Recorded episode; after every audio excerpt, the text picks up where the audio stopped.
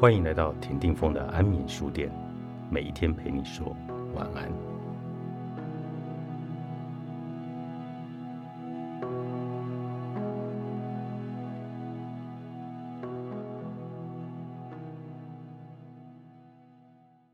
多数人都认为，道歉包含了三个基本元素：一、对于发生的事情表示后悔；二、明白说出“对不起”三个字；三、请求原谅。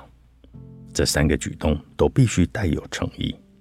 例如：“天哪，我把今晚的约忘得一干二净，真的很抱歉，希望你能原谅我。”而不是“哎呀，是今晚吗？”尽管这三项元素看似再明显不过，我们却常常漏掉其中一项，而且疏漏的频率高得不可思议。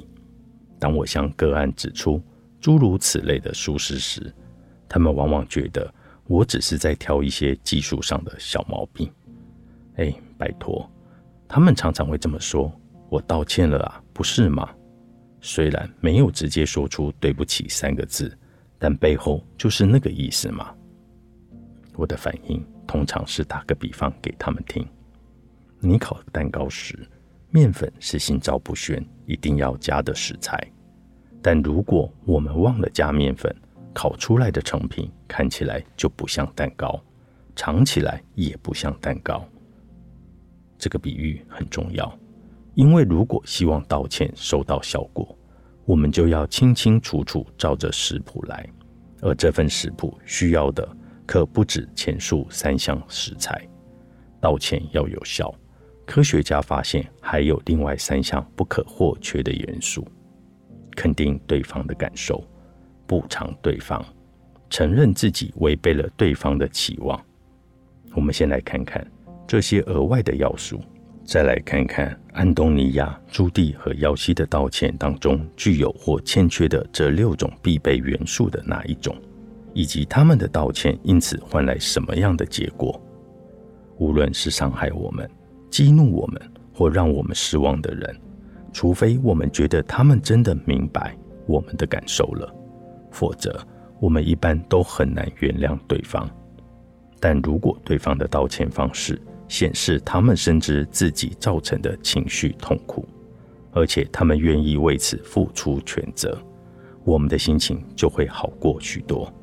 要对这件事释怀，也就容易得多，因为我们觉得自己的感受得到了肯定。一旦运用得当，情绪肯定术就是一个强而有力的工具。若是用在道歉上，它更是一帖强效解毒剂。为此，我们要设身处地地站在对方的立场，体会我们的所作所为造成了什么后果，了解对方受到什么影响，因此产生什么样的感受。肯定对方的感受，表示我们懂得对方的心情，并不代表我们是明知故犯。这么做纯粹是承认我们让对方难过了，无论我们的基本本意如何。道歉之所以常常漏掉这一项元素，原因在于，当我们伤了别人的心，这时再去肯定对方的感受，连我们自己都会觉得这么做很冒险。人家就已经对我们很生气、很灰心或很失望了，我们还要跟他说他确实应该生气、灰心或失望，这不是火上浇油吗？所以。我们的本能就是完全的避谈对方的心情。然而，即使看似有违常理，但是当我们正中下怀的肯定别人的感受时，神奇的事情就会发生了。使出这招情绪肯定术，我们不但不会火上加油，更加激怒对方，反而还能灭火消气。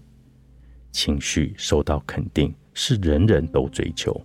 人人都渴望的东西，我们可能都不知道自己有多么想获得这种肯定。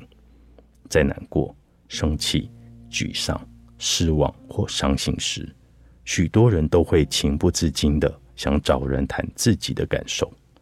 其中一个原因就在于我们想要一吐为快，借由说出来缓和内在的苦恼，然而，若要得到真正的宽慰，听我们倾诉的人还得懂我们的心情才行。旁人要能明白我们发生了什么事，为什么会有这种感受，我们需要旁人表示他们明白了，连带的奉上丰沛的同理心。如此一来，我们才会觉得自己的感受得到了肯定。当我们向朋友吐苦水，我们希望听到他们说：“不会吧，天哪，太惨了！”要是他们听完我们沉痛的心事，只是耸耸肩说了声“哦”，我们应该会大失所望，很不满意吧？情绪治愈，作者盖文奇，向实文化出版。